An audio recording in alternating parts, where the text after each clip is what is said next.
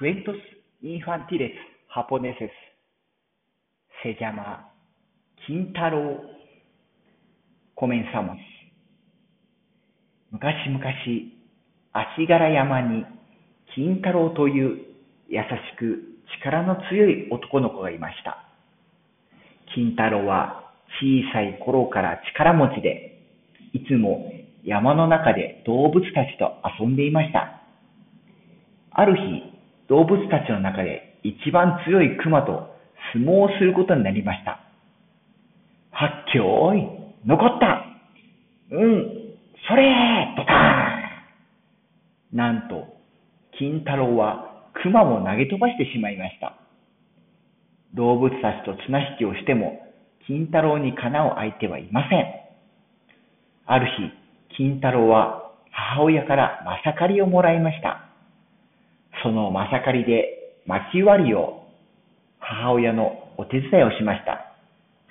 せっせと薪割りをしている金太郎に動物たちは森の中に果物を取りに行こうと誘いました。よし、行こうか。金太郎は動物たちと元気よく出かけました。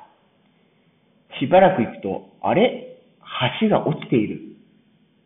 崖にやってきた金太郎たちは困ってしまいました。よし、見てろ。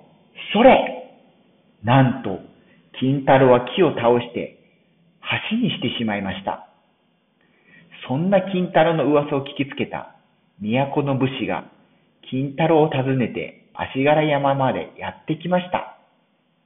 あなたの力の強さには驚いた。きっと立派な武士になれるでしょう。どうか私と一緒に都へ来ないか？と都の武士に言われた金太郎は武士になるために都へ行くことに決めました。僕は都で立派な武士になります。金太郎はそう母親に告げると、足柄山の動物たちにお別れを言い、都へ行きました。そして、金太郎は心優しく立派な武士になりました。おしまい。